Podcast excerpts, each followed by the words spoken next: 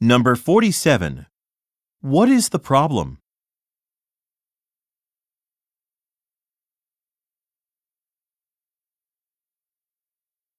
Number 48.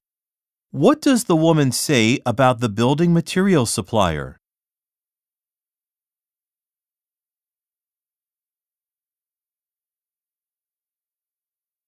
Number 49.